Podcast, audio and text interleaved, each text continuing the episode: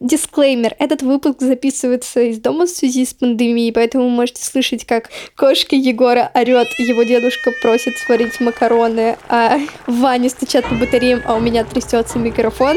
Извините, пожалуйста. И мы начинаем. Привет, мои сладкие! Это подкаст «Собака съела дневник» и его неизменные ведущие Ануша, Ваня и Егор. Сегодня мы узнаем о том, как же экономить в тяжелое подростковое время.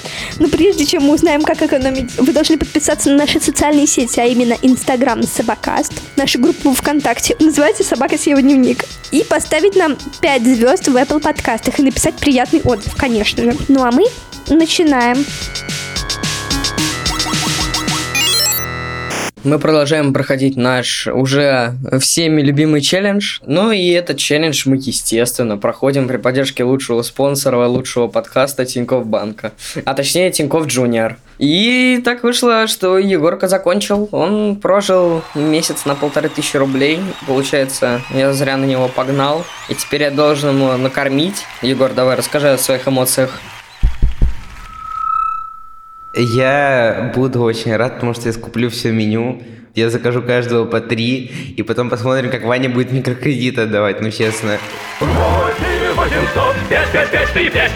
Проще позвонить, чем у кого-то занимать. Ну а мы с Анушей продолжаем копить до своих целей. Ну и чё, как у кого дела? Давайте тоже послушаем. В прошлый раз Ануша немножко депрессовала, потому что считала, что она не накопит интересно узнать, что она скажет на данный момент. Да, так получилось, что в прошлом выпуске я очень расстроилась из-за того, что э, я проиграю. Но я сходила на концерт папиного Олимпоса. Вернее, я не покупала билет из-за того, что я копила, но я очень хотела сходить. И в итоге я купила билет и поняла, что для меня это гораздо важнее, чем какой-то стол, на который я в любом случае могу накопить, а концерт пройдет, и как бы все. Но я думаю, что я скорее участвую в челлендже, просто я отношусь к этому менее серьезно, чем пацаны.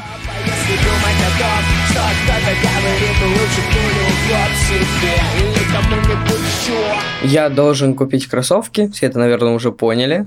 Я потратил 2000 рублей, сейчас у меня, получается, осталось 9. И эти 2000 я потратил одну на подарок брату, ну, а вторую тысячу я просто с другом был. Ну, мы поели, зашли там, ерунды все всякой понакупали. Ну, скажем так, эту тысячу я взял общего, потому что я до этого еще тратил, ну и такой, ладно, пофиг. В итоге у меня осталось 9 тысяч, и мне осталось еще 6. Ну, в общем, Ваня Нуша продолжает проходить челлендж. Пожелаем ему удачи. Ну, а если вы хотите присоединиться к нашему челленджу и, получается, даже уже победить Анушу, ха, то можете заказать бесплатную карту Тинькофф Junior по ссылке o.tinkoff.ru слэш собака и еще раз o.tinkoff.ru слэш собака. Проблема экономии всегда была моей главной проблемой, потому что я все тратила на еду.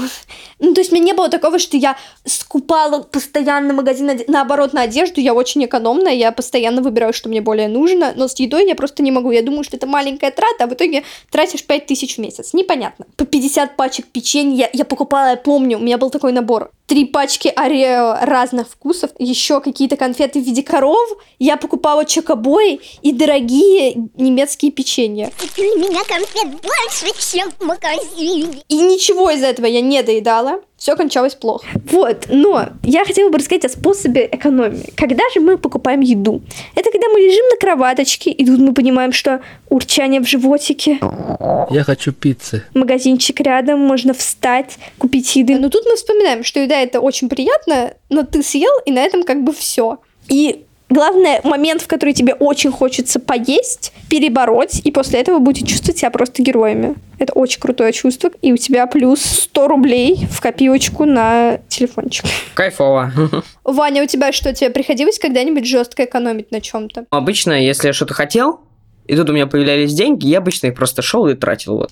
Конечно, иногда экономить надо. Чисто вот в, ба- в банальных ситуациях, что вот тебе дают тысячу и говорят, ну вот до конца месяца, короче, на эту тысячу езди. Когда ты вот свои 2К, которые мне дают обычно на карманы, потратил. Вот. И тебе надо просто вообще отказываться от любых походов куда-либо, потому что один такой поход сразу сожрет одну третью вот этих денег. Э, и просто ты должен потом выбирать, как ездить и пытаться ездить, не пытаясь выпрашивать у родителей еще потом. Do it! Just Егор, ты последний месяц э, жил на полторы тысячи. Ты экономил как не в себя. Расскажи, пожалуйста, от чего ты отказывался? Как ты экономил? Я хотел сказать, что это очень веселая история. Недавно мне нужно было встретиться с подругой моей мамы, которая живет в районе 10 километров от меня. Вместо того, чтобы тратить деньги на метро, во время челленджа я чапал 2 часа. Это просто приятная прогулка, ну, какие-то мысли наводит, которые для тебя важны, и ты можешь в это время их обдумать. Во время челленджа я такой, «Пф, на полторы тысячи рублей я проживу как не в себя просто. В моем бюджете была проезд и такая, типа, перекус с фастфудом. В итоге, после того, как я потратил за неделю рублей 400, я понял, что что-то меня не устраивает. И в основном я просто, когда гулял, я заходил обязательно что-нибудь покупал. Иногда я заходил в Макдональдс с моими хорошими друзьями Ваней и Анушей. После записи обсуждал, как же плохо и что челлендж я не выполню такими темпами. Я понял, что это не самая лучшая стратегия и воздержался от этого до конца челленджа. Еще видел, как бы, что деньги-то у меня все равно списываются, и я подумал, что зачем мне их тратить, если я их оставлю на что-то потом, что будет, ну, типа, на что я хотел бы накопить, а что я хотел бы купить. И в итоге меня это, наверное, удерживало просто идти к какой-то цели. А вот тебя куда-нибудь звали, тебе пришлось, чтобы челлендж выполнить, отказаться от какого-то похода? Кстати, да, был такое несколько раз. Меня звали, например, в кино, так и было. Меня звали просто погулять, но я знал, что это ничем хорошим не закончится, потому что обычно, если я гуляю с этими людьми, то мы очень много тратим. И я понял, что на полторы тысячи жить реально очень сложно. Ты прям должен от всего отказываться. По-моему, я отошел от этого, и теперь я более экономно распоряжаюсь. Есть несколько способов, которые вырвал для себя. Составить для себя причины, почему тебе не нужно что-то покупать. Я должен как минимум несколько часиков подумать, взвесить за и против, поспать, и после этого на следующий день уже принять полное решение. Я хочу пиццы. Поэтому, надеюсь, моя финансовая система улучшилась. Хотел бы сказать своей маме, которая слушает нас подкаст, Привет. что я прошел челлендж, и, собственно, я очень рад тому, что так все завершилось. У меня даже осталась соточка на счету. Пойду я завтра проедать. Вообще, на самом деле, экономить мы не знаем как, как вы, наверное, уже поняли. Я вообще не очень в этом разбираюсь всем, но я поговорю с человеком, который знает, как это делать, какие-то реальные приемы.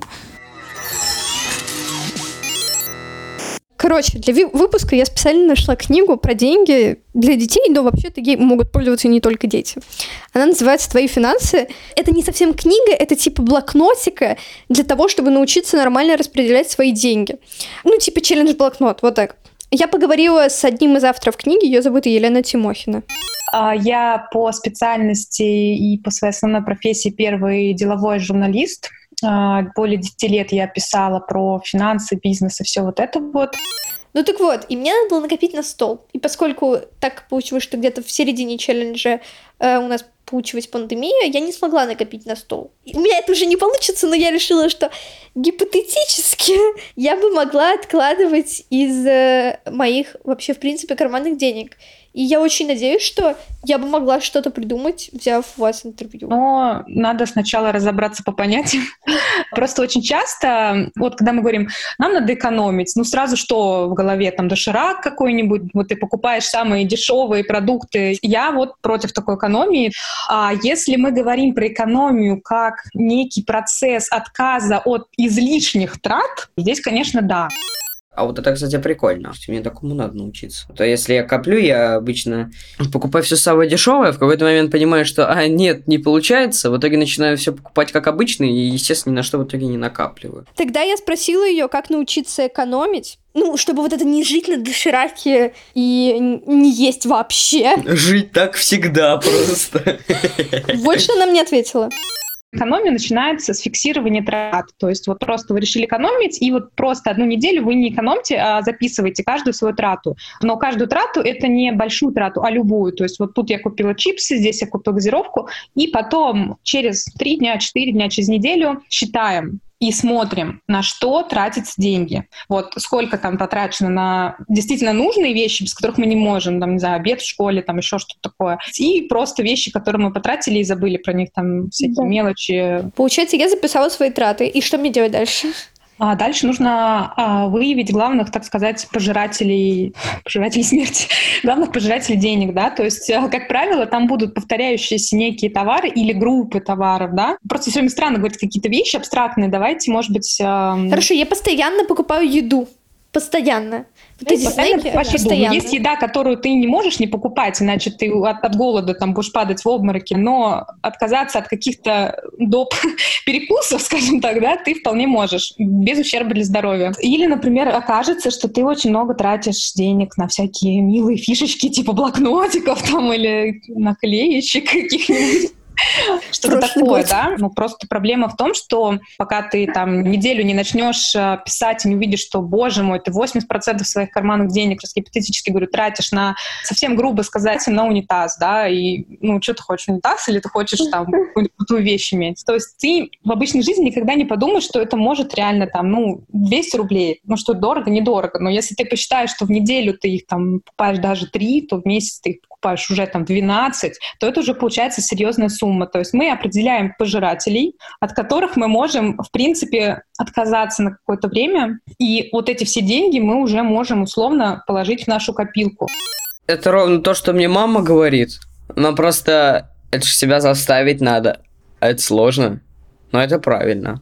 Прям ситуация, про которую она говорит, когда у тебя очень много маленьких трат, и в итоге у тебя выходит огромная сумма. Мы недавно поехали с другом в центр, мы реально весь день гуляли, то есть прям с самого утра до самого вечера, и я помню, что ну там где-то я потратил 200 рублей, а в итоге за день у меня вышло 2500 трат, и я такой, неплохо вообще, неплохо. И меня это очень сильно удивило, когда я посмотрел про свои расходы, потому что действительно очень формируется, и ты этого даже не замечаешь. Ваня, а какие у тебя пожиратели? Еда. Я очень много трачу на еду. Очень много. А еще скоро будешь тратить на меня. У меня, я могу сказать, какие у меня пожиратели, потому что они у меня, типа, я знаю, что есть эта дурацкая социальная карта, но я никак не могу в начале месяца ее э, пополнить, поэтому я езжу на тройке, и поэтому я покупаю этот дебильный проезд, который подорожал на 2 рубля, это тоже очень много. Но когда постоянно я забываю взять эту дурацкую маску, и мне надо покупать эту маску 5 рублей каждый день, это довольно много. Тяжело.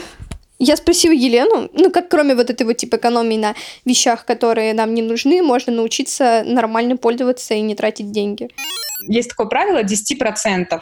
Мы, взрослые, тоже иногда стараемся ему следовать, что 10% от твоего любого дохода, от карманных денег там, или какая-то подработка, еще что-то, ты автоматически просто вот вообще берешь и перекладываешь в тайное место и забываешь про них. Есть правило четырех конвертов.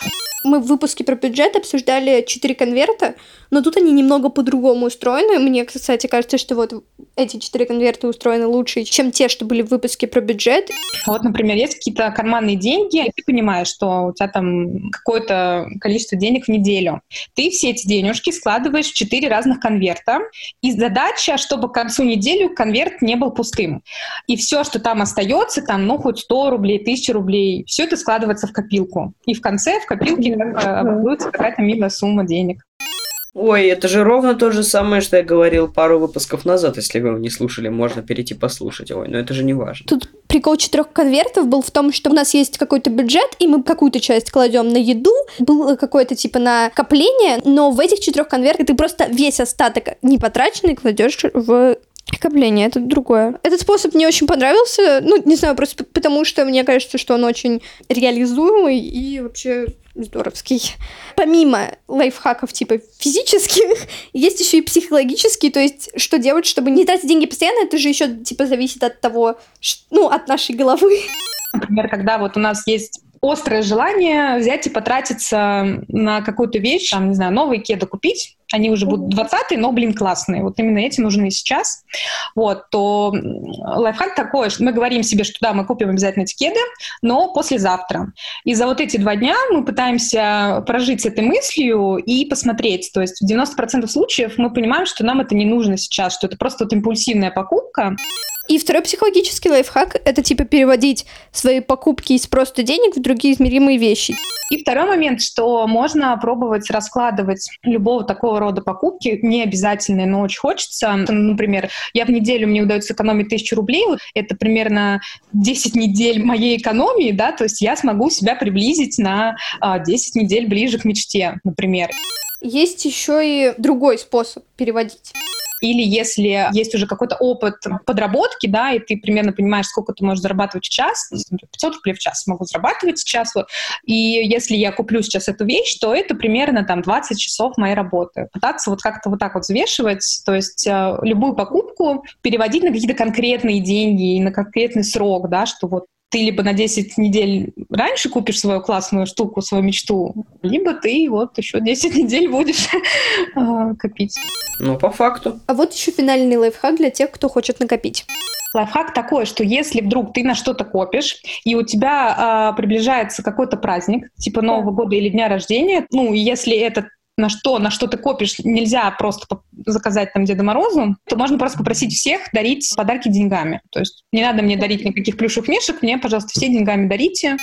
Я, наверное, этим и буду пользоваться в этом году, потому что то, что я хочу, стоит очень дорого, и поэтому, ну, знаете, если я прошу, попрошу просто это купить, то мне скажут такие, мальчик, иди как бы гуляй. Вань так делал, ему же подарили на день рождения очень много денег, и в итоге он их использовал для челленджа. Да, это факт.